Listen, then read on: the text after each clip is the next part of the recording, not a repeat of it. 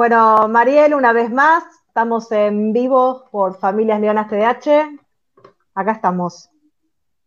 Muy buenas tardes, buenas noches, buenos días, dependiendo de donde nos estén viendo y escuchando. En esta oportunidad con esta bella mujer que es ni más ni menos que Celeste Campano. Ella es licenciada en psicología, eh, la dueña de Crianza Positiva, y ella nos va a contar un poquito lo que es el tema de orientación a padre, porque justamente estás acá, porque en las capacitaciones que hacemos nosotros y decimos eh, la orientación a padre, todos nos preguntan, ¿qué es eso? Entonces, ¿quién mejor que vos para explicar? Bienvenida, Celeste, esa familia Leonas TDH. Muchas gracias. Perdón, la culpa fue mía de la tardanza, ¿eh? La culpa bueno, pero la gente eso no lo sabe, no lo digas. Bueno, pero no quería que hagan responsables a ustedes que me mandaron el link en tiempo y forma, solo que bueno. Pero no.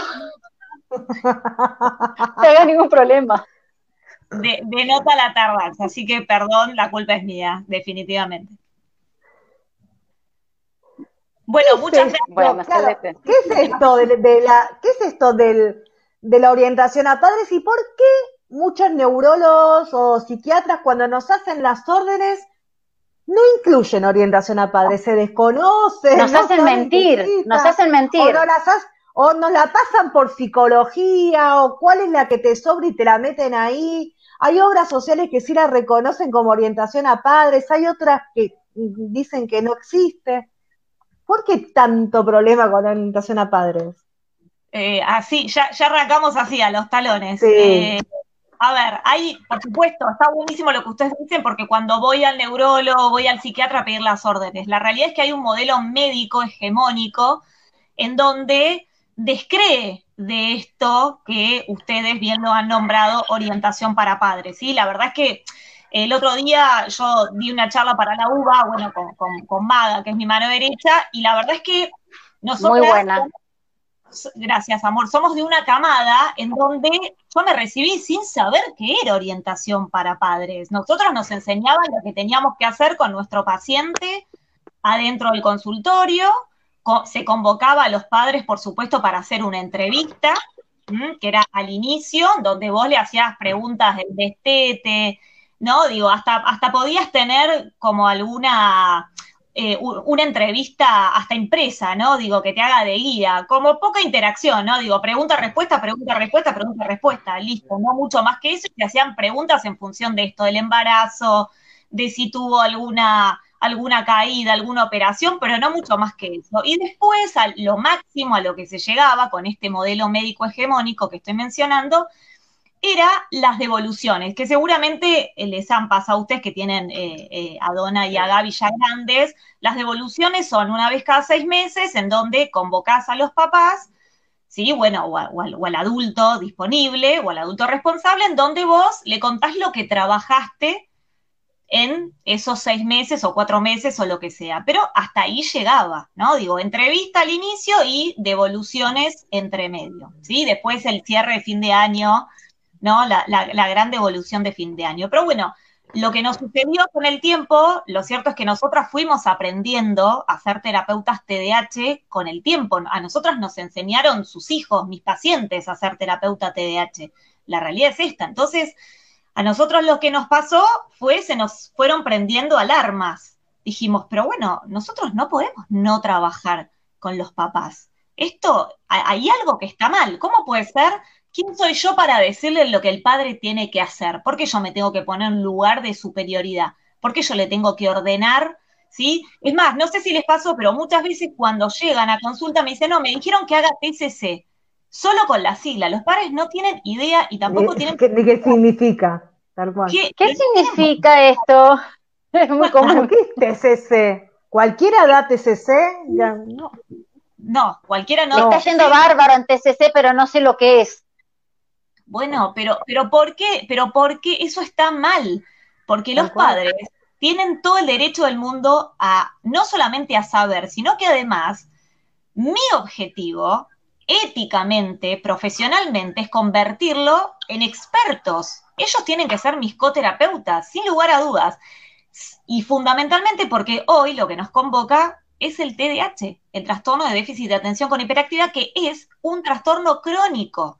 Entonces, los va a acompañar de por vida a esa familia. Ingresa un niño con TDAH a esa familia y los va a acompañar de por vida. Entonces, por supuesto, que éticamente yo tengo que trabajar codo a codo con los papás y convertirlos en expertos.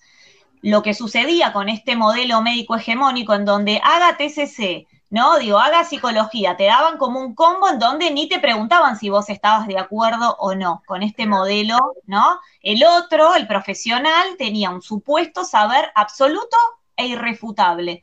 Y nosotros como papás teníamos que quedarnos como advirtiendo y haciendo caso de modo robotizado de lo que nos decía el otro, que supuestamente sabía y nosotros no. Lo cierto es que em, nosotras nos dimos cuenta trabajando es que el éxito terapéutico solamente se admite trabajando en conjunto con los papás, trabajando con la escuela también, por supuesto, sí, pero tiene que haber un trabajo eh, sinérgico. Eso es muy importante. Entonces, sin lugar a dudas, eh, miren, yo se los digo así de simple, ya arranco. Yo, si hay algo con lo que no negocio y que si nos están escuchando otros papás no negocian tampoco, es hacer un tratamiento sin que los incluya a ustedes como papá. No negocien, no negocien porque no, no van a encontrar el éxito eh, terapéutico. Lo que sucede es que hay muchos profesionales esto también es como un interna y me hago cargo y hasta pido disculpas, ¿no? Digo, por, porque tengo profesionales que les incomoda trabajar con los papás, ¿no? Como que los quieren lejos, lejos, ¿no? A ver si un papá hace alguna pregunta, a ver si algún papá me critica, a ver si algún papá me pide una modificación. No, bienvenido sea todo eso, bienvenido sean las críticas, bienvenido sea, mira, movemos esto, cambiamos aquello, acá me parece, podemos hacer tal cosa, porque lo cierto es que hay algo fundamental, es que ustedes, los papás, bueno, yo también soy mamá, no hablo también por mí, digo, tenemos un conocimiento que es único y es válido y que no te lo da ninguna facultad claramente, ¿sí? No necesitas ir a Claro, aparte, aparte el TDAH, el TDAH tiene que ver, los síntomas del TDAH tienen que ver con eh, los entornos de nuestros hijos, ni más ni menos. Entonces, hay que acomodar ese entorno y nosotros como papá tenemos que saber cómo hacerlo. Porque no lo sabemos hacer. Eh, y en orientación a padres, tal cual, y en esto del contexto y todo eso, en orientación a padres, ¿qué se trabaja? Específicamente, porque vos vas con tu pareja y pensás que por ahí pensás, uh, si voy con mi pareja termino haciendo terapia de pareja. Si voy sola, termino Pero pará, pará, ¿puede ir uno solo o tienen que ir los dos? No, si voy sola, ponele, termino haciendo mm, psicología y no quiero ir a la psicóloga. ¿En qué se diferencia orientación a padres a, una terapia individual o una terapia grupal de pareja? Se diferencia. para hacer, primero, primero decís si tenemos que ir los dos papás o uno. Bueno, ahora ¿Cómo es eso? Eh, eh, a ver, cuando vos te convertís en, en, en un terapeuta, como es mi caso, que me especializo, eh, que soy inquieto, ustedes ya me conocen, de hecho, ya, me diagnosticaron como de PDH también, claro, lo que sucede es, que, nuestro estilo de trabajo y el estilo que Hoy lo comprobaste, aparte. Si yo te cuento cómo estudiar, yo te llevo a mostrar mis apuntes, ya directamente, no, no necesitamos hacer ninguna evaluación. ¿Y cómo entrar a la plataforma? Ni te explico. Ni te explico también, ¿no? Ni te explico. Ya, imagínate que yo ya quería revolear el teléfono. Bueno, no importa. bien, tengo además todo, trastorno posicionista desafiante, o sea, tengo la conmorbilidad, acá estoy presente. Bien, vuelvo. Eh, en esto, a, ver, a nosotras nos gusta ser creativas, nos gusta proponer eh, que no sean los espacios en, eh, estancos. A ver, nosotras trabajamos, muchas veces hay muchos papás que, que son reticentes a venir, ¿no? Muchas veces, bueno, después me tildan de... ¿no? Pero digo, eh, más que nada al varón le cuesta, al hombre le cuesta venir, le tiene como cierto miedo. Eh, entonces, a, ver, si a mí me preguntas, ¿cómo? A mí. A vos te tienen miedo. Sí, sí, sí, yo soy tremenda, soy tremenda, no caigo simpática, no soy cómoda, eh, pero bueno, es de la única manera en que se puede, que se puede trabajar realmente. Yo no hago palmoterapia y, soy difícil, soy un personaje, así te miro con esta carita y me acerco y, te doy a los talones, pero creo que es una buena manera y una manera, como decía antes, ética, ética de trabajar. Pero bueno, vuelvo al punto. Em, a mí me gusta que vengan, obviamente, los dos papás, después me gusta que venga por ahí uno y por ahí que venga el otro, porque quizás eh, eh, la mamá no se siente tan cómoda en presencia del papá para contarnos algunas cuestiones, o al revés, el papá no se siente tan cómodo como para. Entonces, me, me gusta que no sea eh, la orientación para padres con un mismo formato, ¿sí? Yo también necesito ser eh, creativa como mis pacientes con TDAH, eso se los, se los, tomo, se los tomo de ellos y que son mi ejemplo, ¿no? Digo, esta cosa de, ser inquieta, me parece que eso es súper importante. De hecho, al consultorio han venido abuelas, abuelos, eh, han venido perros. El, el consultorio es abierto para quien quiera quien quiera venir, ¿sí? Eh, quien esté cerca, quien sea eh, alguien importante para nuestro paciente, será bienvenido adentro del consultorio. O otros hermanos, hemos hecho también muchas eh, orientaciones con, hermanos o, lo que se llaman... La revinculación. Sí, tal cual. eso que decís, sí, eso, revinculación, eso está buenísimo, eso es otro, eso es algo que está adentro de la orientación para pares, que es lo que dijo Paula, que es la revinculación. Porque lo que sucede es que en los inicios, cuando, cuando yo soy la admisora de crianza, em, en los inicios eh, los papás están muy angustiados, bueno, que es lo mismo que, les pasa a ustedes por ahí cuando llegan a, a, familias leonas, ¿no? Están muy angustiados, está todo muy desordenado y con lo primero que hay que trabajar es con el vínculo roto, porque ese vínculo por ahí entre mamá e hijo o entre los papás, no, hacemos terapia de pareja, pero yo necesito que esos papás eh, funcionen como equipo. Si yo tengo uno que me dice blanco y tengo el otro que me dice negro, no, yo los convoco a los dos y hacemos algún tipo de negociación, porque si no, no tengo manera de trabajar, donde el papá dice una cosa y la mamá dice otra. Entonces es muy importante que funcionen en equipo, pero no es terapia de pareja. De hecho, les voy a contar, esto está bueno porque por ahí va a ejemplificar. Em, eh, me llamó una vez un papá tarde, a las 12 de la noche, la verdad es que es un papá que yo lo quiero mucho, es muy ubicado, si me estaba llamando era por, algo, definitivamente no era que estaba aburrido y decidió llamarme. Levanto el teléfono y dice, mira, Celeste, un, paciente con, con, TDAH y trastorno posicionista desafiante. Mira, Celeste, eh, me acabo de pelear muy feo con, con Eli, la, la mamá de, bueno, de Mati se llama el paciente, me estoy yendo de casa, ¿qué hago? ¿Qué le decimos a Mati? ¿Se entiende? La pregunta fue esta, ¿qué le decían a Matías? Que Matías era mi paciente. No, bueno, eh, ¿qué hago con Eli? ¿Me voy? ¿Dónde me voy? Era, la pregunta era puntual, enfocada a cómo esto en este momento a Matías, que papá se va, ¿a dónde? Como bueno, ahí lo armamos un poco por arriba a las 12 de la noche y después el lunes a primera hora tuvimos una orientación para padres con los dos como para marcar cómo se acompañaba a estos papás en esa separación. Puntualmente se trabajó eso, pero no se trabajó eh, ni, si él se iba con otra, ni si ella eh, no lo quería más, digo, no se trabajó con eso. Lo que se hace en terapia de pareja son otras cuestiones que tienen que ver fundamentalmente con la pareja. Nosotros siempre nuestro guía, nuestro faro es el, bienestar de ese niño o ese adolescente que está dentro de, mi consultorio. Bueno, ¿qué, eh, oh, me han hecho otra pregunta. No, sí, te hago una consulta. ¿Y por qué siendo tan importante hay obras sociales que te la pasan como una, prestación de psicología y hay otras que sí las reconocen como orientación a padres? Y no le eh, sacan, y no le sacan terapias al chico. Porque reconocerla como psicología es sacarle la posibilidad de una terapia al pibe o a la piba. Sí, no, totalmente. Lo que pasa que, bueno, viste que nosotros siempre como que intentamos, a ver, yo no puedo trabajar, yo no puedo trabajar sin los padres. O sea, para mí es, eh, yo lo digo en la admisión, eh, en crianza no se recepciona eh, niños ni adolescentes, se recepciona familias. Y si yo veo que esa familia no acompaña, eh, porque no puede o porque no tiene ganas, no, crianza no es el lugar para esta familia, ¿sí? Eso, eso es importante saber. Si me preguntás el por qué las obras sociales, yo creo que tiene que ver mucho con la cabeza de esa obra social. Quizás eh, Pauto Obra Social lo autoriza porque, no sé, quizás eh, están más ayornados o quizás saben la importancia. Saben la importancia de la orientación para padres, pero bueno, esto es como todo. acuérdense de esto, el modelo médico hegemónico no lo, no lo, no ve eso. El, el, el modelo médico hegemónico lo que ve es, bueno, este chico o este adolescente tiene un problema, hay que trabajar solamente con el chico que tiene problema. ¿Mm? Bien, pero a ver, pero eh, orientación aparte forma parte de un tratamiento integral, digamos.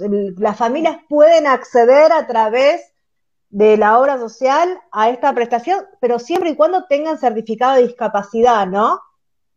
A ver, eh, ¿sabés lo que nos pasó durante la pandemia? Nos sucedió que muchas familias nos consultaron porque estaban haciendo un tratamiento y si bien estaban contentos con el tratamiento, nunca habían tenido psicoeducación, nosotros lo llamamos psicoeducación parental, más que orientación, ¿no?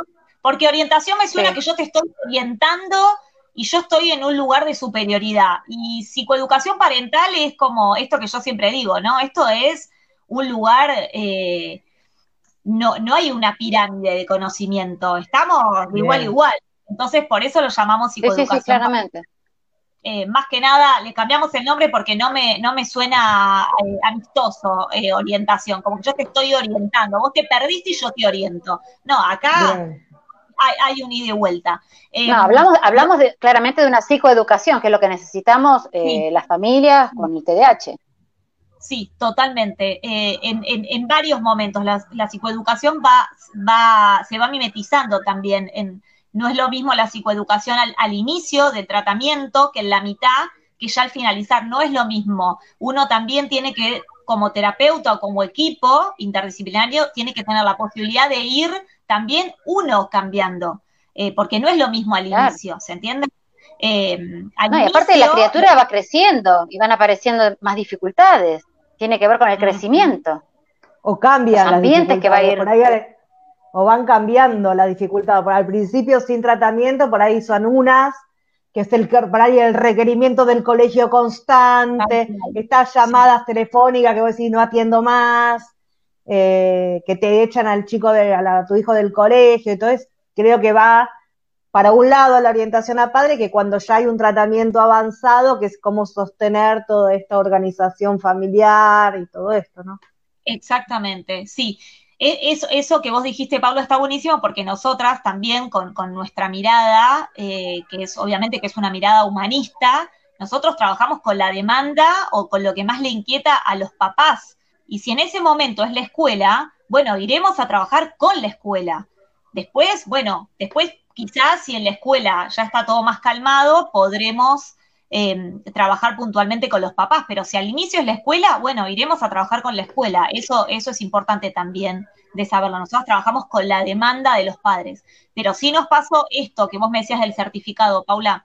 Eh, sí nos pasó en cuarentena que muchos, mucha gente nos conectó por ahí de otro país, que imagínate, están años luz de la psicoeducación parental y solo hacen psicoeducación parental con nosotras. ¿sí? Con alguna de, bueno, no importa con quién, pero con alguna del equipo. Eso también se puede hacer, no es lo ideal, pero si uno está contento con su equipo y solo quiere hacer psicoeducación parental, bueno, se, se, puede hacer. Eso nos pasó ahora en pandemia muchísimo, que nos contactan solo para hacer psicoeducación.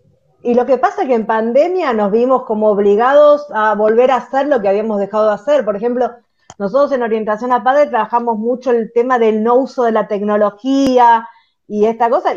Y ahora en pandemia era Zoom todos los días, eh, actividades de, tarea por internet, era todo digital. Te decíamos, si te habíamos trabajado en sacarle la tecnología, ahora se la tenemos que volver a dar, digamos. Entonces, es como que te descontrolaba todo lo que venías haciendo, más allá del encierro de lo que significa no, no poder salir. Claro, y además, imagínate, si, si vos trabajabas algo antes con, con, esos papás que te convocaban en pandemia, quizás necesitas trabajar otras cosas. Entonces, bueno, uno también se va, se va mimetizando y se va adaptando a las necesidades de esos papás. Eh, no, no, no prioriza lo que uno cree como profesional. ¿sí? Esto es fundamental, porque lo que no hay que hacer es subestimar a los papás. Si me está escuchando algún profesional, también esto es importante que lo sepan. A los padres no hay que subestimarlos, hay que convocarlos, hay que, tienen que trabajar junto con nosotras, hay que invitarlos al, al, tratamiento, tienen que estar junto con nosotros, ¿sí? Eso, eso es muy importante porque eh, suele suceder que hay, pero hay reticencia de los dos lados, ¿eh? muchas veces a mí me pasó que los papás eh, no quieren venir porque también tienen como este, este modelo médico en donde, bueno, te dejo al nene y yo me voy al café de la esquina y, bueno, vuelvo en una hora o cuando termine la terapia, ¿no? Como de la puerta para afuera. Entonces, lo que sucede, a ver si, si coinciden conmigo, a, mí lo que me pasó fue que, claro, vos me traes a tu hijo, ¿estamos de acuerdo? Yo con él, ¿qué necesito trabajar? Necesito trabajar fundamentalmente la autoestima, porque, no, digo, no encajan, están como en una balacera en donde van como peloteando del colegio, de lo social, ¿no? Digo, en casa a veces no se sabe muy bien qué hacer con ese niño o adolescente, y con lo primero que yo tengo que trabajar son con las emociones. Pero si solamente lo trabajo yo con ese chico, como que también estoy como dejando entrever que él es el que tiene el problema, únicamente. Queda entre vos y el paciente. Exacto, y, eso no, y eso no entonces, está bien. Entonces, ¿cómo haces en esto que dijiste? Si la orientación a padre, vos desconoces al paciente, con esto que acaba de decir que por ahí en pandemia solo quieren hacer orientación al a padres y vos desconoces al paciente, ¿cómo llevas adelante esa orientación a padre? ¿Con los bichos de la familia? No, espera, porque en un primer momento, ¿qué fue lo que me pasó? Me pasó que llegan con esto. Eh, les dijeron que tenían TDAH, pero nunca les explicaron ni los síntomas, eh, ni les explicaron el pronóstico, ni les explicaron la conmorbilidad. Entonces, como primer medida, pero esto es real, me ha llegado gente por ahí de Venezuela, de Colombia, de México, que le dijeron, ay, mi hijo tiene TH, pero vos sabés lo que es. No, bueno, es hiperactivo, es inquieto. Pero ¿por qué? ¿Por qué tiene TDAH?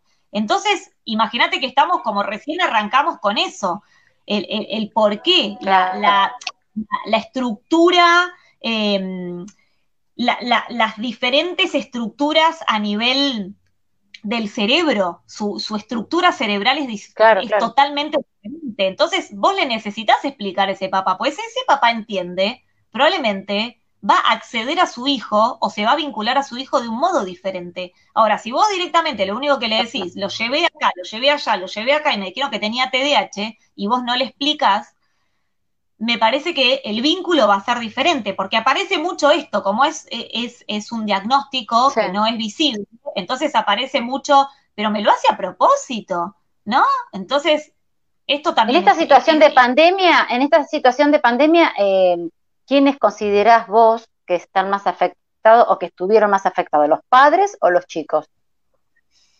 ¿Por dónde lo viste? Eh, Mira, yo pienso que los chicos están cómodos ahora y se super adaptaron porque son unos genios y porque ellos nos llevan años luz en función de, sus posibilidades de, adaptación. Me parece que los que a los que se nos saltó la térmica es nos, hemos visto superados somos somos los padres. Eh, sí, creo creo que ellos nos han dado una una gran enseñanza en función de, de sus posibilidades están mucho menos viciados y tienen mucho más posibilidades de las que tenemos nosotros los adultos. Me parece que ellos fueron, ellos no se hicieron como tanta rosca, como bueno, hay que quedarse en casa, no puedo ver más a los amigos, tengo que hacer videollamada, eh, pero bueno, ya vamos muchos meses, entonces es importante también ir como, como chequeando eh, qué es lo que le pasa. ¿eh? Em, pero bueno, em, creo, creo... Son más resilientes ellos que nosotros. Nosotros se nos movió el entorno y perdimos totalmente la estabilidad. Sí, eh, eso, eso es así, sí. Perdimos la estabilidad, perdimos el norte. Es como, viste, fue algo impensado porque vos podés pensar que podés perder el trabajo, eh, podés perder quizás un familiar, pero nunca vas a pensar que podés perder la libertad. Entonces, eso fue un cimbronazo para nosotros realmente. Pero creo que ellos se adaptaron maravillosamente. Sí, sí, Incluso aquellos chicos que estaban acostumbrados a salir todos los días a las plazas o a hacer actividad física todos los días, eh, un tiempito nomás se quejaron o estuvieron este, tal vez un poco más desacomodados, pero después volvieron a la calma Los papás creo que, son los que les, costó más.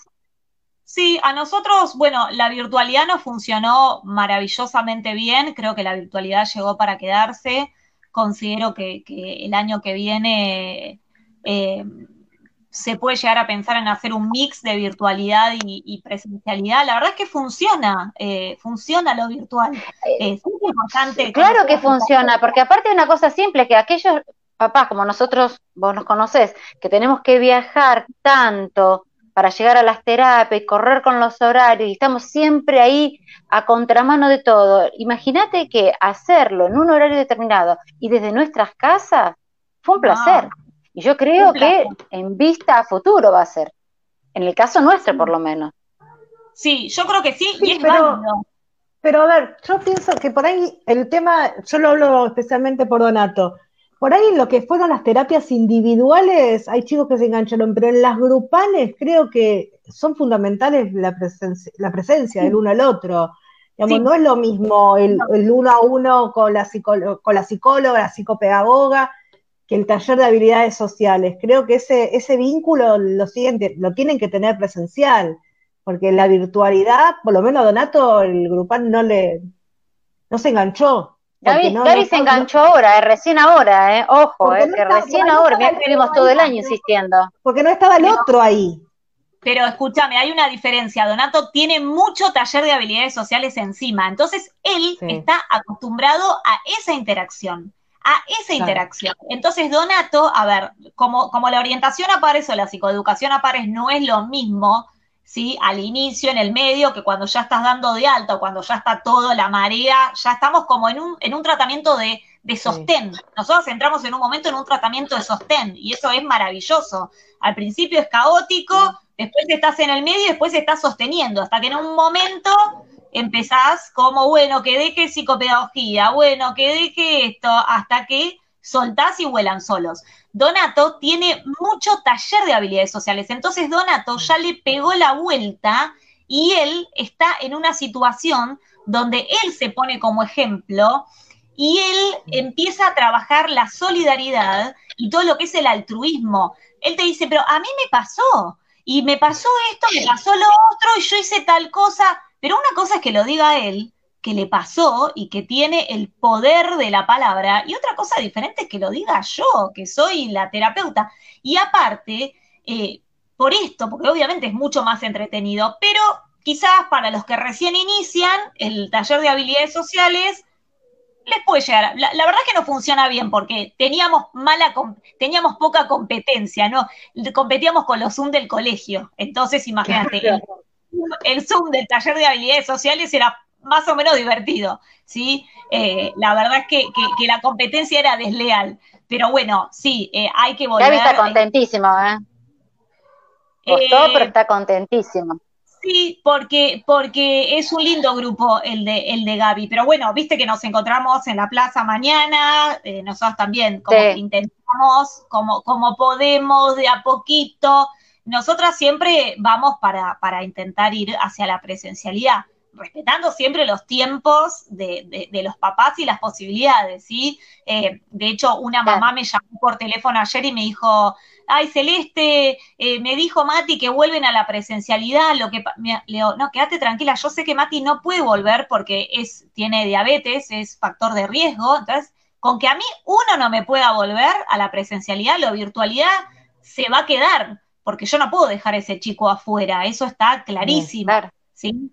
Así que lo virtual va a estar, y el que quiera hacer virtual, hará virtual, y el que quiera hacer presencial, hará presencial, y el que quiera hacer una semana, una semana, una semana, va a ser todo, todo, todo permitido. Lo más importante es que, que, que, se sientan, se sientan bien, ¿sí? Que lo mismo pasa con, eh, con lo que es eh, orientación bueno, para mí es psicoeducación, pero es lo mismo que pasa con, la psicoeducación, que de hecho la psicoeducación y los talleres fueron un poco emergentes de lo mismo, ¿sí? Los papás que nos venían a consulta, que son los mismos que, porque la verdad es que para mí son referentes, yo ni bien me llegan a mí y les digo, bueno, anda familias leonas. Em, los papás se sienten... ¿qué, propuesta tenés para el 2021, para los papás? Para los papás sí, me imagino en orientación le vas a tener que dar una vuelta y vamos a llegar en, otro estado. Vamos a llegar en otro estado. Eh, mira, eh, los talleres funcionan muy bien, eso fueron, han sido muy hermosos, los talleres para padres me parece que, han sido un gran ¿Grupales no haces? Mira, tengo, tengo ganas de hacer grupal, tengo ganas, tengo ganas de... Ahí estaría, ahí estaría la vueltita, ¿eh? Le tengo ganas a un formato. ¿Querés que te lo cuente? ¿Se los cuento el formato? dale, dale, dale, dale, dale. Dale, dale. Anticipo 2021. Es un formato que, se hace afuera, se hace con cámara Gesell, ¿sí? En donde está el, orientador o el, o el, profesional que hace psicoeducación parental con los padres que vienen a consulta. Y los otros pueden ver a través de la cámara Gesell, ¿sí? ¿Se entiende? Así se hace afuera, ¿sí? Eh, los padres sí. sí. Eh, entran a un lugar y, los otros padres están de la cámara Gesell. A mí me gustaba hacerlo. O sea que son padres observados por padres. Exacto, sí, exactamente. Pero es genial, ¡Ah! Paula. ¿Quién va a ser el valiente que inicie? está bueno, está bueno, está bueno. Está bueno, pero está bueno. Nosotras eh, funcionamos como moderadoras ahí, ¿se entiende? Pero lo que hacemos es una unida y vuelta padres con padres. Nosotros moderamos, ¿se entiende? Moderamos, nada más. Ahí no hacemos la psicoeducación real, moderamos. Yo me sumo, yo me sumo. ¿Viste? Ya sabía que te iba a gustar. sí, todos los desafíos me gustan a mí. Sí, se hace mucho, mucho en Estados Unidos, funciona muy bien y tenía muchas ganas de, traerlo porque digo, de, nuevo en esto, ¿qué mejor que otro padre? Quizás te diga o te brinde la herramienta. La verdad es que los papás somos, somos carpinteros, ¿no? Digo, vos tenés tu cajita de herramientas y tenés el martillo y el serrucho, pero quizás te falta el destornillador. Entonces quizás ese otro papá te puede... Es un poco, lo que hacemos nosotros acá desde Familias Leonas, eh, Cele. O sea, la experiencia nuestra, nuestras herramientas y demás. O sea, todo sale de acá. Todo producción propia. Pero eh, está buenísimo porque, a ver, nosotras también tenemos ese modelo, que es un poco lo que yo contaba de Donato en los talleres de habilidades sociales. O sea, mezclamos, mezclamos al que mm, no sé si, creo que estaba Gaby, pero nosotros, por ejemplo, en un momento vino un paciente, un ex paciente nuestro que hace taekwondo, sí, estaba que había sido víctima de bullying, pero una historia pero tremenda que, eh, bueno, la verdad que es maravilloso. Entonces, bueno, él contó su historia y además de contar su historia, vino algunas sesiones a dar clases de taekwondo. Y eso está buenísimo porque la esperanza que ustedes le dan a, otros padres de dale, se puede, dale, es por acá, el paciente también a otro paciente, ¿no? E, eso es pegarle la vuelta y es, y es maravilloso. Em, y también eso es un poco lo que se hace en, en orientación para padres, ¿sí? Nosotras como, como terapeutas lo que intentamos hacer es algo maravilloso que se llama el encuentro de ese padre con su parte sabia. Esto no me dejen mentir. Cuando al inicio los papás están tan vapuleados, tan juzgados, tan observados, tan criticados, que llega un momento en donde los padres sienten que están haciendo todo mal. Sí. Bueno, y si yo es, el primer, es el primer tropezón ese. Uh, y pero porque estamos cuestionados y evaluados en nuestro rol permanentemente. Permanentemente, Paula, permanentemente. Eh, hay, hay, un gran otro que está con una checklist para, para, marcar todo lo que estás haciendo mal todo el tiempo sin parar, te inhabilita como padre.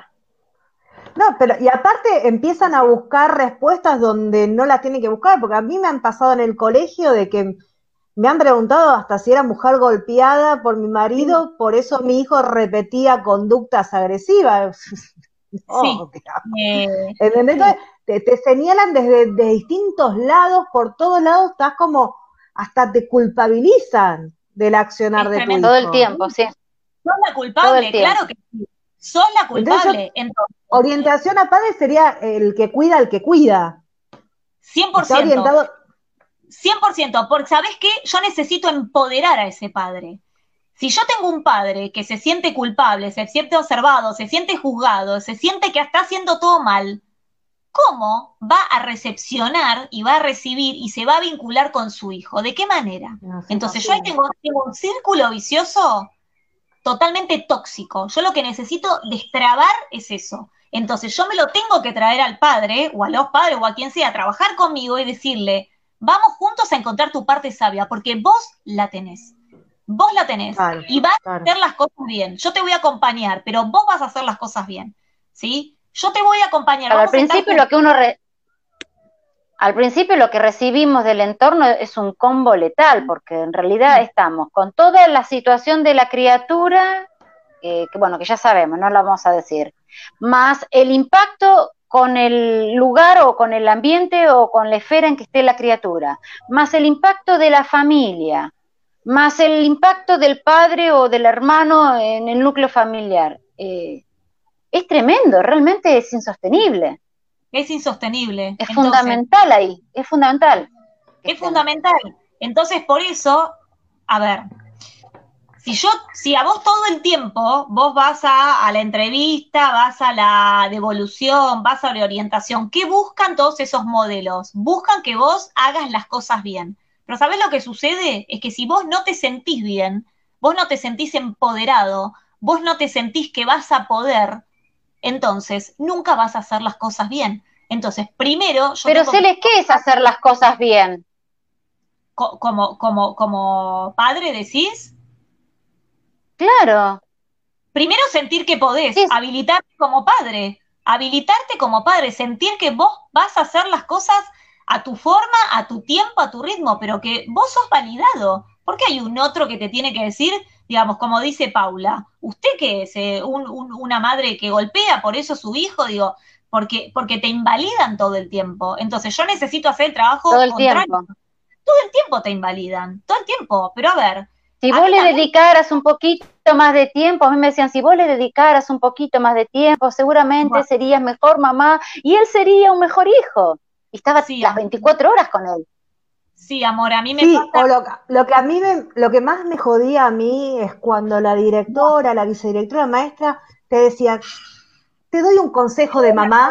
sí. Ay, sí, no, por favor. Primero, ¿quién te pidió un consejo? Digamos, primero, vos sos la directora, yo soy la mamá. Y ese, te doy un consejo como mami. No, la verdad, te dan ganas de decir, no, la verdad que no, no tengo ganas. Y aparte, no todas las mamás somos iguales, no todos los papás somos iguales, porque no todos los hijos son iguales.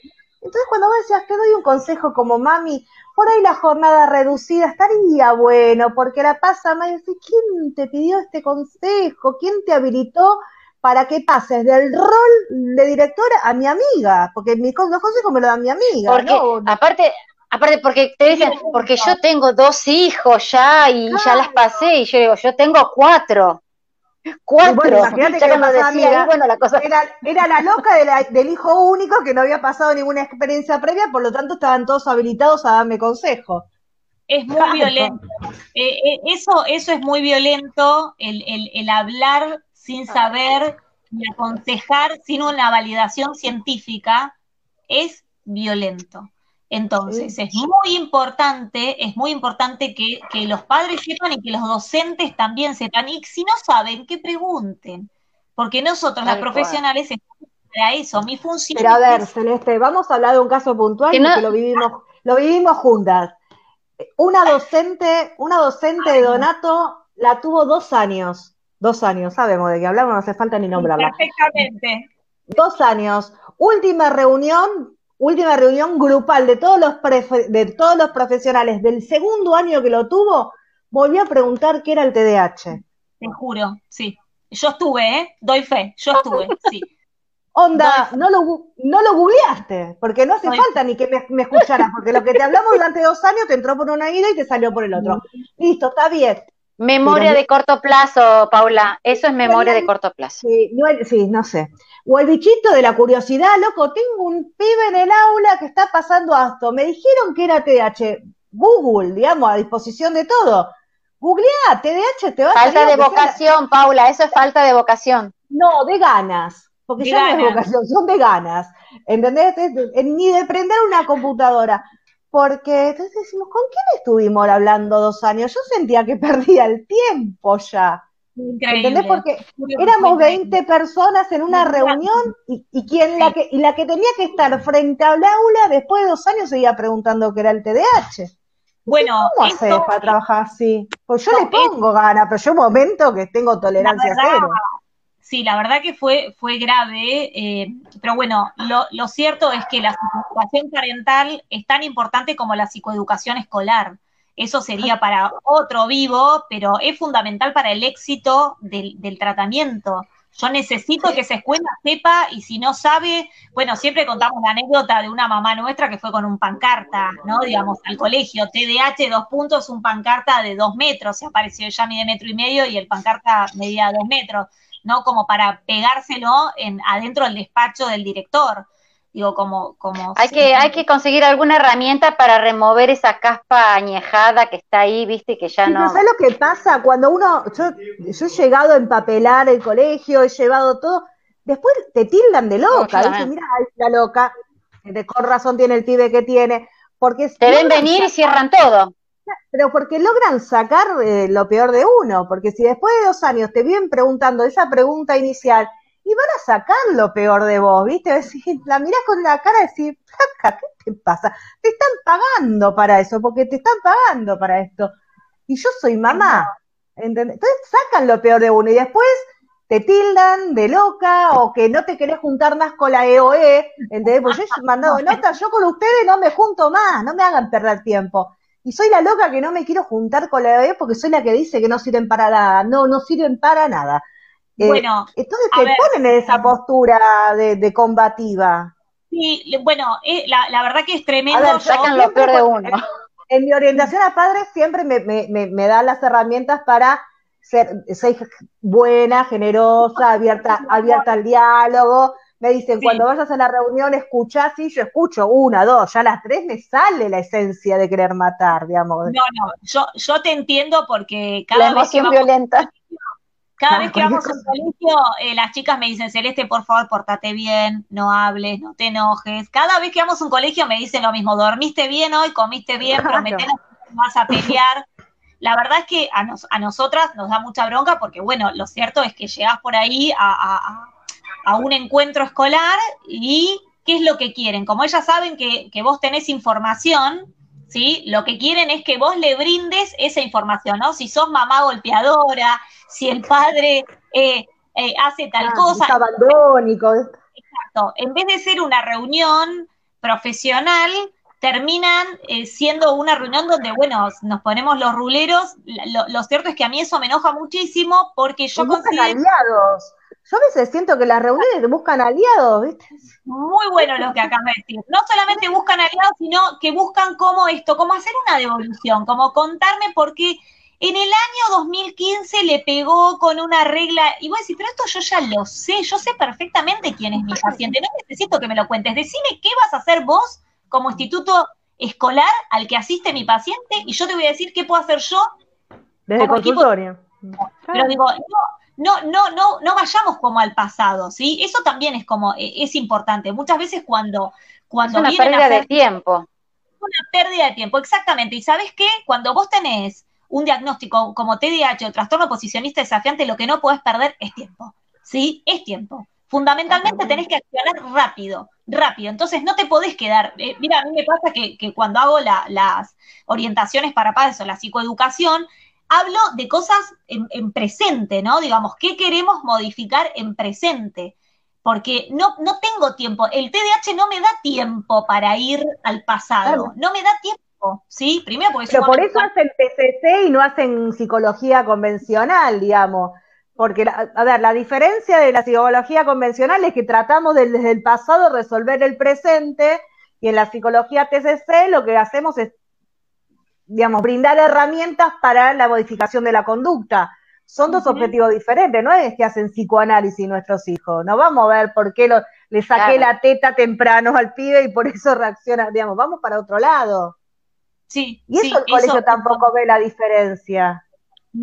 Sí, eso, eso es importante, lo, lo- lo que estás diciendo, eh, porque, bueno, si bien el TCC eh, eh, a ver, es importante también que lo sepan, el, TCC rígido, el TCC que viene de Estados Unidos es muy rígido y a nosotras, nosotros acá en Argentina somos mucho más emocionales y ni hablar los chicos con TDAH, son sumamente emocionales.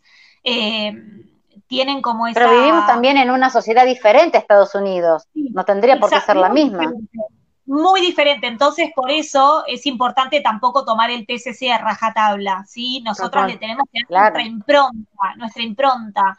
Eh, como, como yo les decía antes, es muy importante validar ese papá, es muy importante que ese papá tome su parte sabia, esté empoderado, eh, realmente sienta que puede, sienta que puede. Pero ese chico que, que viene a mi consultorio, tengo que hacer el mismo trabajo más allá de intentar que ese chico se porte bien, lo que lo fundamental es que ese chico se sienta bien. La gran diferencia entre un chico que se porta mal y uno que se porta bien es que el que se porta bien va al colegio, intenta portarse bien y lo logra. El que se porta mal intenta portarse bien pero no lo consigue. Y lo más peligroso de todo es que lo va a intentar una, lo va a intentar dos, lo va a intentar tres y como el ámbito, ¿sí? Lo va a estigmatizar, va a llegar un punto en que quizás ya no lo intente nunca, más. Nunca más. Eso es gravísimo. Entonces es con eso con lo que. O se pare en otra postura. O se pare en otra postura, que es lo que mayormente vemos acá. Por lo menos en el TDAH. intentan, intentan, intentan hasta que se bastan y se paran en un lugar y bueno, agárrate. Mira, ayer estaba haciendo psicoeducación con unos papás que, me consultaron también eh, se los voy a mandar a estos papás urgente, urgente las necesitan. Así que eh, se los voy a mandar. Y bueno, me, contaban que habían pasado por no sé cuánta cantidad de medicación, por no sé cuánta cantidad de colegios. Entonces, claro, yo le decía, pero si vos me contás todo esto, yo, si sería tu hijo, también llego al colegio a las 8 y 8 y cuarto estoy revoleando todo para que me mandes de nuevo a mi casa. Porque si el, contexto la pasa. no es un contexto amoroso, respetuoso, y yo me doy cuenta, porque además les cuento, tienen un radar afiladísimo, pero afiladísimo, ¿sí? De, las injusticias y de las emociones, si el otro te quiere, no te quiere, si te está careteando, si te quiere en serio. O sea, no se bancan la falsedad, o sea, al toque que se dan cuenta, cuando alguien se les está acercando, pero que no es un acercamiento genuino, se dan cuenta porque la tienen clarísima los chicos con TDAH. Eso me encanta, son cero, cero caretas 100% genuinos.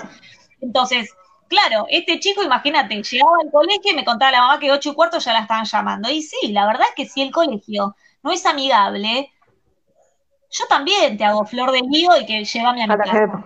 Tal cual. Entonces, bueno, digo, también hay como muchas cosas para, para reformular psicoeducación parental, psicoeducación escolar también como dos claves no negociables y fundamentales eh, de un tratamiento. Eso es eh, muy, muy, importante, muy importante que lo sepan. Yo necesito trabajar con una escuela que esté especializada, con una escuela que tenga ganas de aprender. Si no saben, que aprendan, no hay problema, nosotros estamos para eso. Y con los papás lo mismo, trabajar codo a codo con los papás. Eso es, eh, no es un negociable y es un urgente y un fundamental. Eh, así que bueno, esas cuestiones son importantes. Ahora, en orientación a padres, vos recomendás que la orientación a, viste, porque no, hay muchos chicos que no van a centros como Crianza Positiva Argentina y que tienen un terapeuta en cada barrio y recorren la ciudad o la provincia llevándolo. ¿Vos recomendás que esa orientación a padres la haga un profesional que conozca al chico o la chica o que lo hagan con un profesional externo? Porque al no tener un centro, digamos, al no tener un centro, terminás cayendo por ahí en la psicóloga de, la psicóloga de tu hijo, pero no trabaja por ahí en equipo con el resto de las profesionales porque no están bajo centro, que son varias, digamos.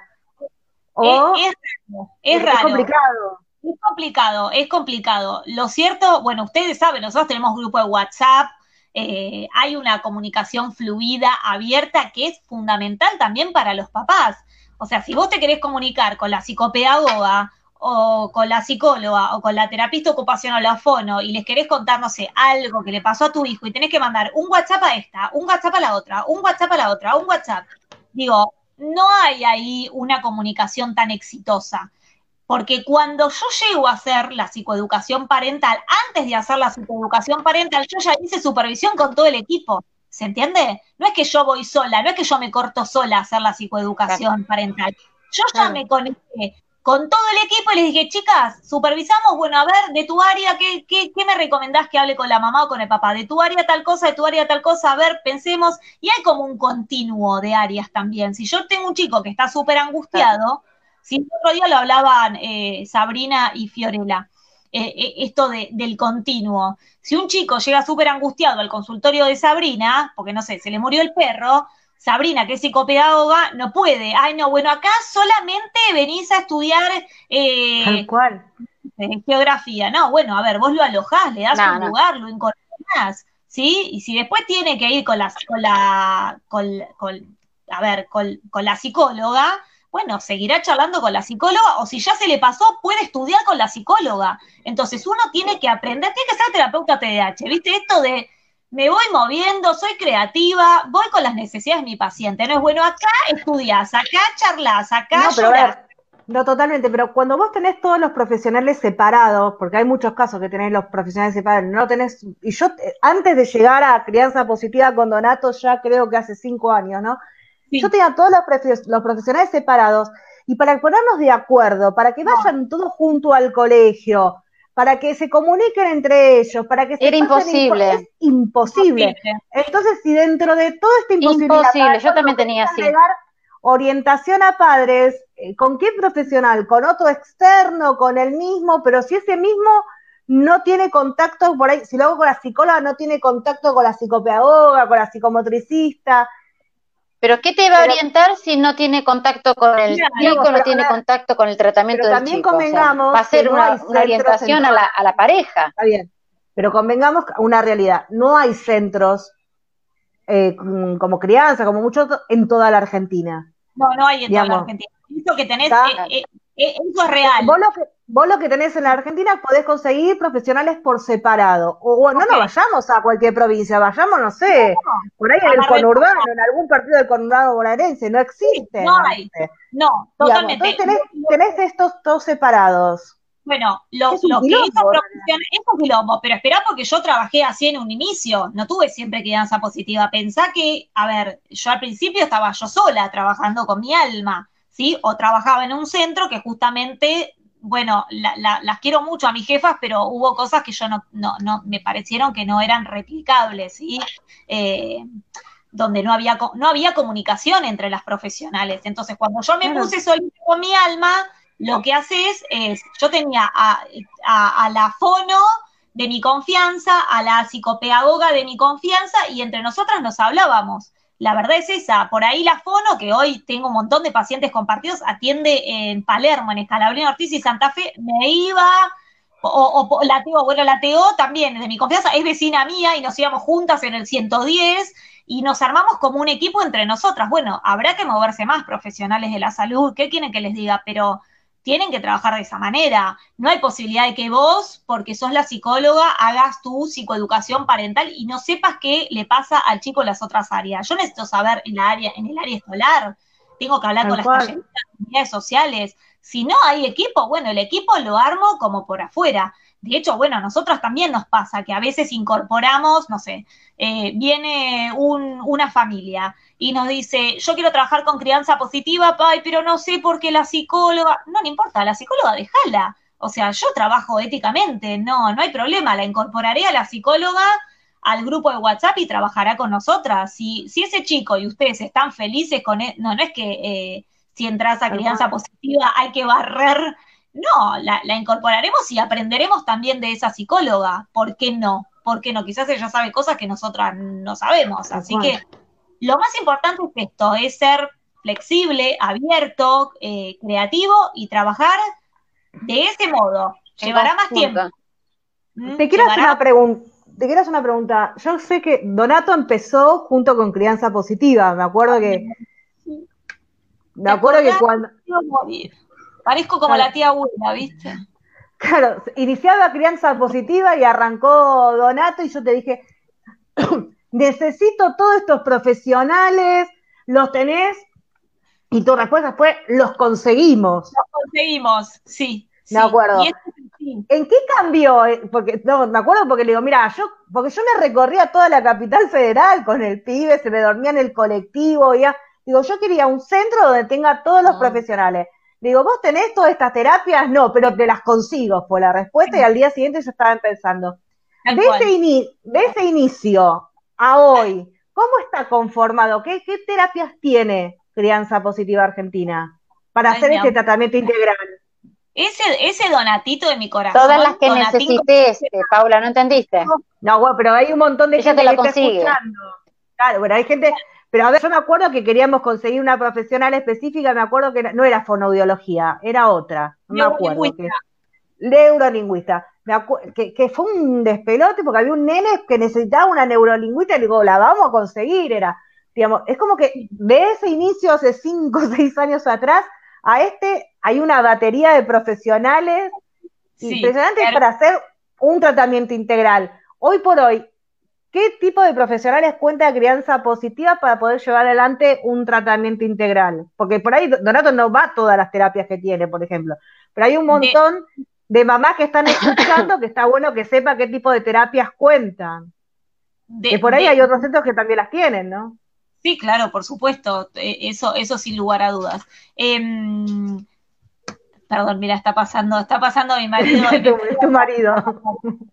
Em, a ver, nosotras actualmente, sí, como vos decís, fuimos creciendo, fuimos creciendo con, el tiempo y a mí me, me, encanta porque voy, puedo especializar a otras profesionales en lo que es este DH y trastorno posicionista desafiante, que la verdad que somos tan pocos, tan pocos somos, creo que cada vez vamos a hacer más. Eh, brindo por eso, la verdad que estoy feliz que cada vez haya más gente que le... A ver, yo soy de la época, yo me recibí en la época donde eran todos TEA, todo lo, lo, claro siempre me dediqué al mundo, siempre fui del, soy del mundillo de la discapacidad, yo sé lenguaje de señas. Pero cuando yo, claro, cuando yo buscaba centros para Donato, eran todos para TEA. Todos para TEA, exactamente. y me acuerdo que a mí me, llegó un volante de casualidad, por un, por, de casualidad, porque no fue por otra cosa, que es, me acuerdo que decía crianza positiva, TEA y TDAH. Dijo, ¿y esto, y esto cómo saben que existe? Me acuerdo. bueno, pero hay algo que está buenísimo aclarar, que es grave cuando vos tenés un hijo con TDAH y lo mandás a un centro que está muy especializado y que funciona bárbaro con TEA. El tratamiento de TEA es exactamente, no, no, es exactamente lo opuesto al TDAH. Exactamente, si me preguntas en tecnicismo, en cómo yo armo un tratamiento con mis herramientas profesionales, ¿sí? La estructura a tu sobrino es exactamente la opuesta, la opuesta a TEA. Exactamente. ¿sí? Entonces, bueno, hay que tener mucho cuidado con eso porque realmente eh, eh, quizás sabe muchísimo de TEA, pero no de TDAH, ¿sí? Somos poquitos. Eh, hoy nosotras, bueno, tenemos, el, tenemos el primero, tenemos el primero también, el segundo y el octavo piso en Carabobo y Directorio, que ese es como... ¿El primero también ahora? Sí, ahora también. Nos van a echar de este edificio. Nos van a echar, sí, bueno, ya sabés que eso, eso va a pasar porque nos va a echar el, el decir que el encargado, el encargado no lo puede creer, me dice, ¿qué hacen? ¿Qué hacen ahí adentro? Llegan que son el demonio de Tasmania y salen que son la paz mundial. ¿Qué, qué hacen ahí adentro? Nos pregunta. Digo, bueno, bueno. Nosotros le dijimos al portero que íbamos a conseguir un sillón para poner en la, en, en las, eh, ¿viste? de la, loco, consigamos si yo, estamos todas acá paradas en la puerta. Votemos, votemos por eso, votemos por eso. Así que bueno, ahí estamos en Caraú Directorio y después pusimos el centrito nuevo nuestro, que está en Palermo. Em, el año, bueno, somos 18, no, somos 20 profesionales porque este año se suman dos profesionales nuevas. Eh, tenemos terapia ocupacional, neurolingüista, eh, tenemos eh, psicopedagogía. talleres de habilidades sociales, psicoeducación parental y el año pasado categorizamos como centro. Para esto también, para hacerles la vida un poco más fácil a los que a los chicos que hacían la integración con nosotras, así que bueno, eh, eh, estuvimos ahí que parece como mi tercer hijo, lo que me costó la categorización, gracias también a Paula que me ayudó, eh, y logramos la categorización, más que nada para que sea más fácil para las obras sociales y entrar más rápido. Así que bueno, eso, somos centro categorizado y equipo interdisciplinario. Y desde la pandemia lo que empezamos a hacer es esto, por ahí es, hacemos supervisiones o capacitaciones a otros profesionales de afuera que se quieran, eh, que se quieran especializar eh, en TDAH y trastorno posicionista desafiante, que también es uno de, nuestros fuertes y también es recontra, re poquito sobre, sobre ese tema. Ahora, saliendo un poquito del tema, quiero que me nos cuentes cómo fue tu experiencia estar en un TED. Porque contales, ¿cómo surgió? Mira, fue increíble porque como buena, como dice Mariel, como buena TDAH, yo pienso como pájaro carpintero y a mí cuando se me mete algo en la cabeza no paro, no paro, no paro, no paro. Y me hice adicta a las charlas TED. Y un día me fui a tomar un café con Mariel, a hacer una... No sé por qué no fuimos a tomar un café, Mariel. No me acuerdo. El yo? No me acuerdo yo tampoco. Estábamos ahí en un barcito tomando un café, no sé. para que no se Y un día que llovía, me acuerdo. Llovía, llovía, llovía mal. Entonces le digo, no sé qué estamos hablando siempre que tenemos proyectos, que queremos hacer esto, queremos hacer lo otro. Entonces le digo, no, porque yo quiero dar una charla TED sobre TDAH. Porque googleé y vos no. lo querés, vos lo tenés. Vos lo querés, vos lo tenés, me dijo la señora Mariel.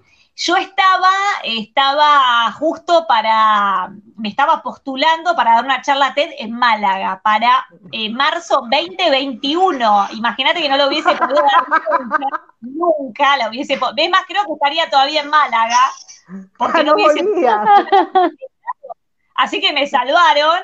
Así que bueno, nada, fue genial. Me contactaste ahí con, con, con Martín y bueno, eh, ahí me postulé, le mandé como algunas cosas que yo tenía ganas de, decir. Aparte, voy a contar una infidencia. Había una lista muy larga de espera, entonces yo ahí, como sabía lo ansiosa que estaba Celeste y yo más ansiosa todavía, entonces le digo, pero vos no sabes lo que es. Y yo haciéndole propaganda de Celeste, le digo, por favor, no, agarramos redes. Contemos que, que Martín formó parte Ah, para que lo voy a contar, espera, espera. Ah, ah, para que lo voy a contar. Entonces, Martín, entendiendo la situación, porque Martín también tiene TDAH, él fue integrante del grupo de los Doris, ahí donde lo conozco, eh, y me dice, ya sé por dónde vas, dale, dame, dame un segundo, que llego a mi casa y empiezo a abrir las redes de Celeste.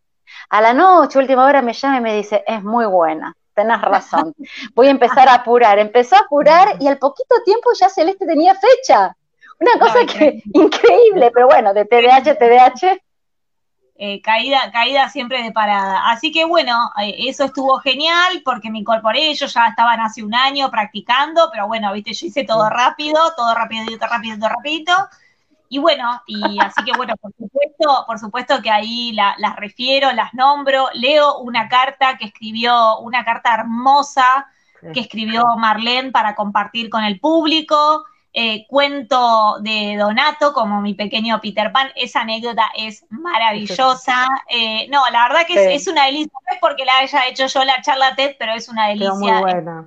Es, muy, es muy amorosa y, habla y Está publicada, la pueden ver, la charla TED está publicada en las redes de Celeste Campano, está, está subida. Es larga, es larga porque tengo poco poder No, pero está extraordinaria, digamos.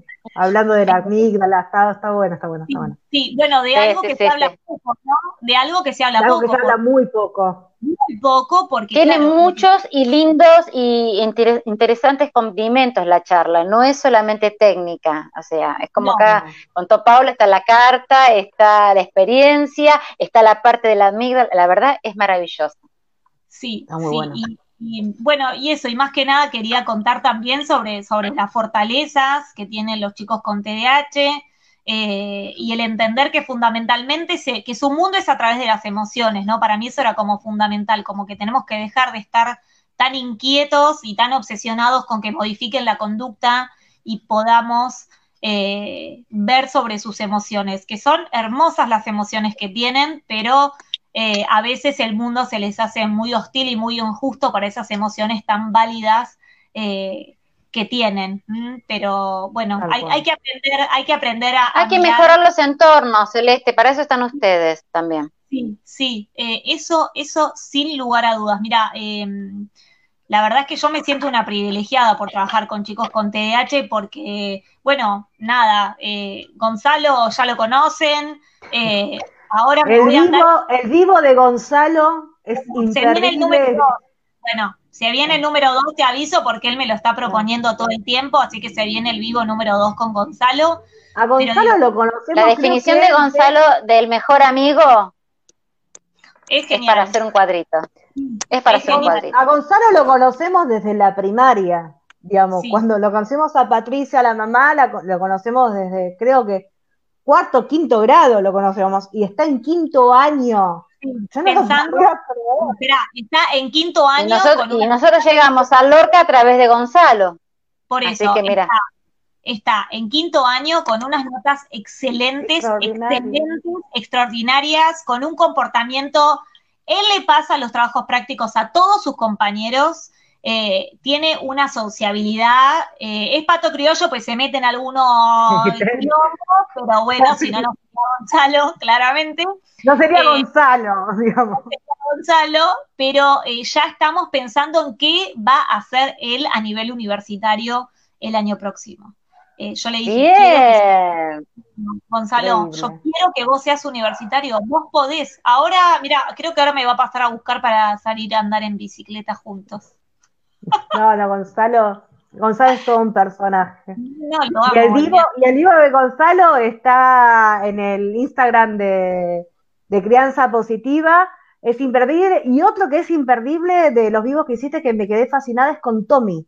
Ay, mi amor. Bueno, esa mamá, con esa mamá hay que hacer algo, ¿eh? Con esa mamá hay que hacer algo, sí, sí.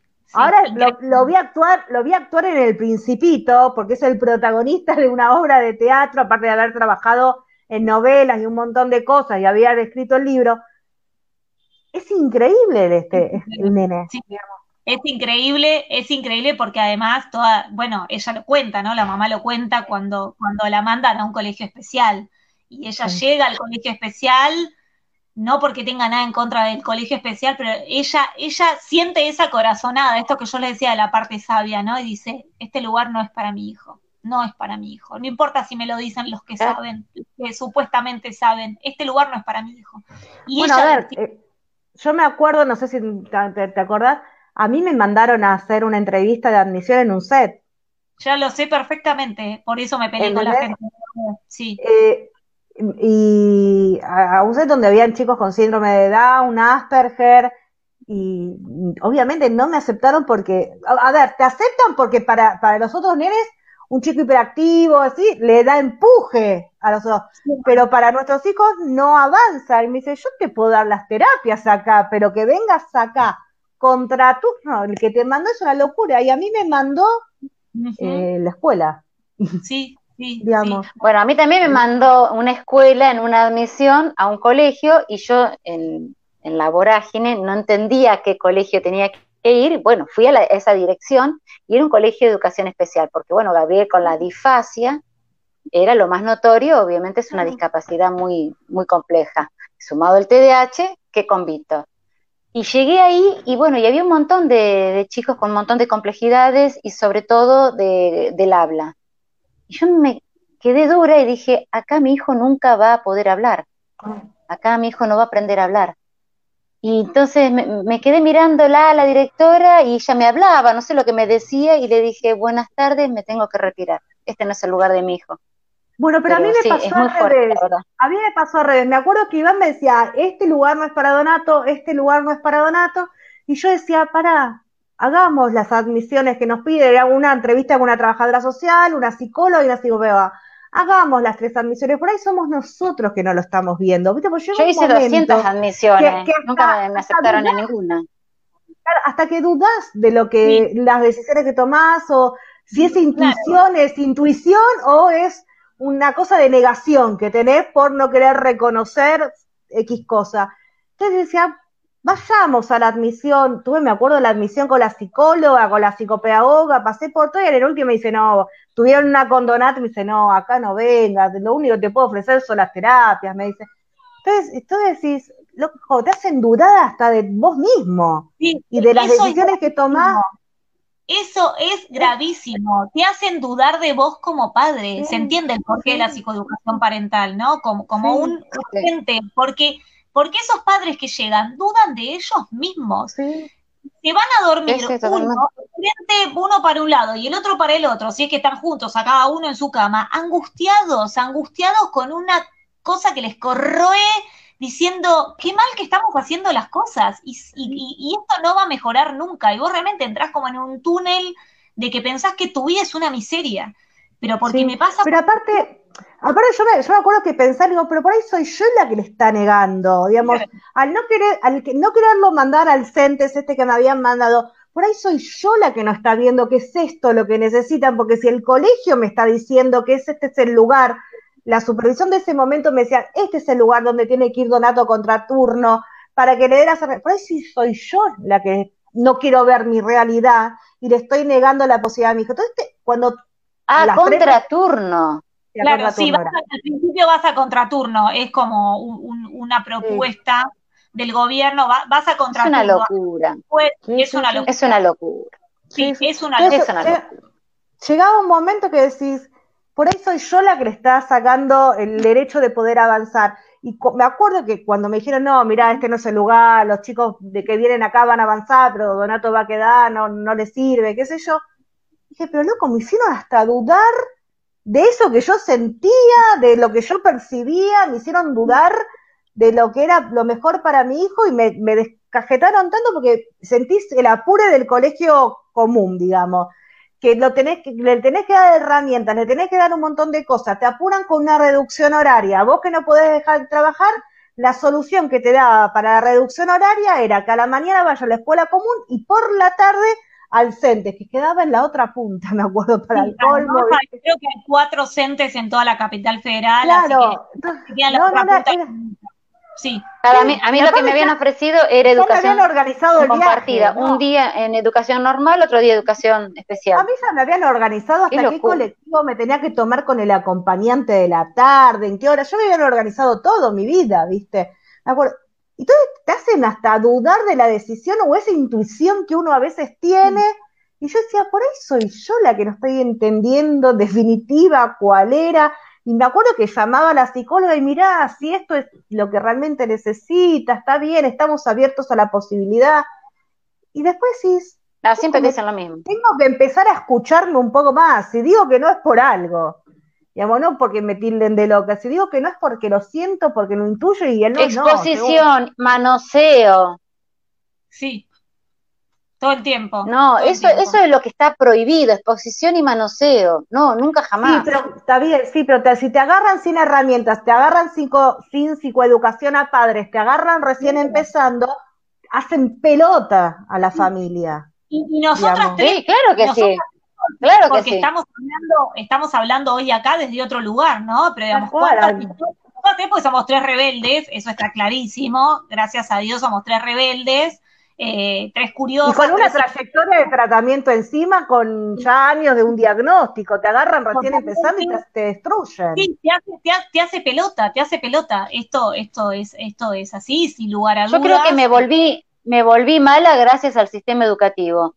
Y en especial en tercer grado, cuando me ofrecieron probar, que ahí fue la palabra, siempre lo digo en todas partes, cuando me dijeron probar educación compartida, mitad educación normal, mitad educación especial, probar, porque Gabriel había llegado a su techo, porque más de ahí Gabriel no iba a subir, e-, era su capacidad tercer grado, ¿me entendés? Y yo creo que ahí me volví la peor cosa para el sistema educativo. Me pongo Gabriel hoy está en primer año. Cuando me hablan de techo, bueno, me, me bueno, no. pero ¿sabes lo que te digan? ¿Tu hijo hasta acá llegó? No, o los boletines, yo me acuerdo de los boletines de Donato que venían eh, todos R's, pero más allá de R's, eh, en se digamos, tiene dificultades, venía completo y, te agregaban hojas, ¿no?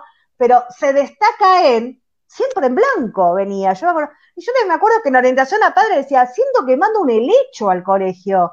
Digamos que ni crece, porque de última se destaca en crecer, viste, reproducirse yo sentía que mandaba una planta. ¿Cómo no se va a destacar en nada al pibe?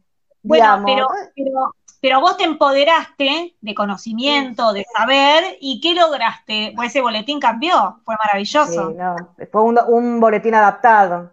Un boletín adaptado, fue maravilloso. sí, se, se, terminaron las R's y venían con devolución escrita, digamos, devolución diagnóstica según logros, avances y progresos. Pero porque un día me cansé, casé el boletín y me fui a supervisión. Dije, acá en la dirección. Casé el boletín, escuché esta, casé el boletín. Porque iba a cazar, iba, iba a cazar el sistema educativo. Iba con la apuntando. iba con Pero ¿por qué? Porque, pero, ¿por qué tenés que llegar a esa ¿por qué tenés que llegar a romper un diálogo con una dirección y tenés que ir para bueno, pero pero yo creo, bueno, a mí me pasó lo mismo, imagínate que yo también fui sacada y le dije, escúchame, decime, te pido ya, ¿cómo, ¿cómo podés hacer para justamente ver absolutamente todo lo negativo? ¿Nada bueno hace? Hace cinco años que nada bueno hace, nada, nada tenés para destacar, explícame, nada tenés para destacar, entonces bueno, digo, ahí cuando te ven con esa polenta, con, con esa energía, yo creo que, que, que que estamos haciendo o sentando precedentes. Eh, tengo muchas esperanzas, tengo muchas... Crees? Yo tengo, yo tengo una teoría, a ver, ¿vos crees que a las mamás que más eh, interacción tenemos con el colegio son a las que más rompen porque saben que contestamos? Yo tengo la teoría, ¿eh? A ver, de que a mí me llaman por teléfono para que vaya a buscar el pie porque sabe que contesto el teléfono y voy. Porque si supiesen que soy una mamá que no contesta, que no doy pelota y que saben que no voy a ir directamente ni se calientan. Pues yo llego un momento, yo llego un momento y dije, no atiendo más el teléfono. Yo apoyo esa teoría, ¿eh? Sí, Llegó un momento que, digo, ¿qué pasa si un día no te atiendo el teléfono? Y me tengo que bajar de colectivo a Lo dicen todos los vivos. En todos los vivos de las capacitaciones. La tienes fija digamos, ¿qué pasaría? De, a ver, yo soy maestra jardinera, yo estudié psicopedagogía, psicología, digamos, tengo una base, digamos, estoy mandando a un sistema educativo que alguna base pedagógica se supone que tienen. y si 10 adultos no pueden con un menor, dije, estamos, estamos mal. Yo creo, yo tengo la teoría que me llaman porque saben que respondo y que voy. El día que deja de ir sonaron. porque te extrañan, tal vez. No, lo que te extrañan. Yo creo es que no les va a quedar más opción de buscar la manera, ¿sí? en, vez de excluirlo, no les va a quedar más opción que decir, bueno, a ver, ¿cómo hacemos para incluirlo? Entonces son hijos de rigor. son hijos de rigor. claro, el, día que te dejas atender vas a ver cuáles son las herramientas para poder incluirlo. Porque si no, se lo hago fácil. Bueno, pero vos sabés que un día a mí una directora, eh, cuando no me portaba tan bien como ahora, ¿viste? Porque ahora ya, ya les prometí a las chicas que me porto bien cada vez que entro. Entonces una vez entré enojada. Es políticamente correcta ahora, antes no. No, más o, más o, todavía no me sale tan bien. Bueno, entonces llamaron a la policía. Eh, en vez de un nene de no, no, no. psiquiátrico también es Y a la policía, hasta el SAME te la banco. Al, al, a los policías, yo decía, pero a ver, ah. explícame, ¿qué lo vas a meter preso a mi paciente que está en quinto grado? ¿Para qué llamas a la policía? No, bueno, por protocolo, pero escúchame, el protocolo Sentido común, señora, le decía. Usted tiene que tener sentido común, se tiene que acercar al nene. Es su alumno, usted está a cargo de la escuela, es directora, tiene que saber de qué manera. No, pero yo no lo puedo tocar porque si lo toco, entonces, viste, hay como toda una cosa. Bueno, a ver, voy a contar una anécdota. No los pueden tocar, pero les pueden decir de todo. Los pueden violentar, los pueden agredir, pero no lo pueden tocar voy a contar una anécdota que pasó una vez, estábamos todos reunidos en dirección hablando de Donato, estaba Celeste, estaba todo el equipo, estaba la docente, la directora, estaba Elías que es el supervisor, éramos como 20 personas. Y la, y la secretaria iba, entraba y salía de la dirección, entraba y salía, como que, era como que quería, como que quería decir algo, pero no se animaba porque estábamos todos juntos. Entonces Celeste dice, ¿qué? Celeste dice, ¿pero qué pasa? No, es que Donato está abajo del metegol y no quieren salir. Ay, no, pero, pero, le parecía algo tremendo, ¿no entendés? Terrible, ¿eh? Está abajo Donato está abajo no quiere salir, no quiere ir al aula.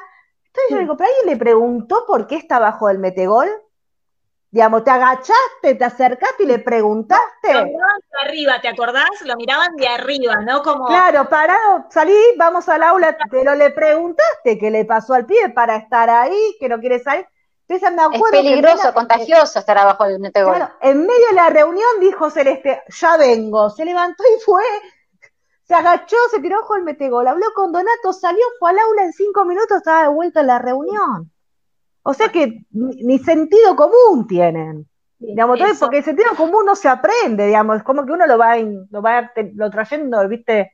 Lo va ejercitando. Porque además Donato estaba cansado y se había tirado en el piso. Digo, fin, fin, fin del comunicado, no hay mucho más que eso. Entonces, nada, la verdad, lo cierto es que hice, me agaché con él, me tiré en el piso con él, se, se cagó de la risa, pues no podía creer que qué haces ahí, ¿no? Digo, era como. ¿y qué hacías en el colegio? Pues ni sabía que estaba en el colegio, ¿de dónde salió esto? Estaba tirada en el piso al lado de él, en el, en el digo, ahí, ahí lo que, lo que se trabaja es esto, ¿no? Digo, Celeste, vos le dijiste, salí o viene tu mamá. No, no, creo, creo que, mira. Porque viste que para el colegio somos las peores nosotras. Somos las que los, les pegamos, los maltratamos, ¿viste? Porque nos ven a nosotros y se quedan quietos. Bueno, ahora, ahora llamo a mami. Ahora llamo a mami. Ahora llamo a mami. Llamo a tu mamá, llamo a tu mamá. Sí, no, sí, es, es, es, es, una cosa, es una cosa tremenda. Pero bueno, hay que hacer muchos cambios, creo que estamos para eso, así que somos tres revolucionarias tres rebeldes, tres revolucionarias, así que eh, creo que creo que, vamos por el camino correcto. Totalmente, va a seguir rompiendo. Bueno, y este año abriste conmigo la, secundaria, Celeste, con el equipo completito. Feliz, feliz, feliz, feliz. Este colegio es maravilloso, así que estoy muy, muy, muy contenta, muy contenta de acompañar a Gaby en el Con APND, con todo, todo juntito ahí. Sí, es muy bueno ese colegio. Estoy muy, estoy muy contenta. Eh, es de acompañar a Gaby, me encanta, eh, así que muy feliz. Aparte, Belén también está acompañando a Brenda. Estamos también, sí, Belén es un amor, Brenda es amorosísima, todo, bueno, están todas fascinadas. Aman a Brenda, aman a Brenda, están todas fascinadas, fascinadas con Brenda. Así que, bueno, nada, muy, muy, muy contentas de, de trabajar. Bueno, vamos vamos Bueno, que se sigue replicando. Vamos, vamos por más, vamos a seguir rompiendo paradigmas, a seguir psicoeducándonos, que es fundamental. y a tener en cuenta orientación a padres o psicoeducación parental como forma, como parte de un tratamiento integral. Digamos, si no es fundamental, si no es imposible sostener un tratamiento. Orientación a padres o psicoeducación parental forma parte del tratamiento de nuestros hijos. Es fundamental para poder llevarlo adelante. Con orientación a padre quedamos así, imagínense sin orientación a padre. Háganse una idea, señora, señor, y ustedes decidan. Sí, eh, totalmente. Bueno. Fíjense lo que les eh, conviene.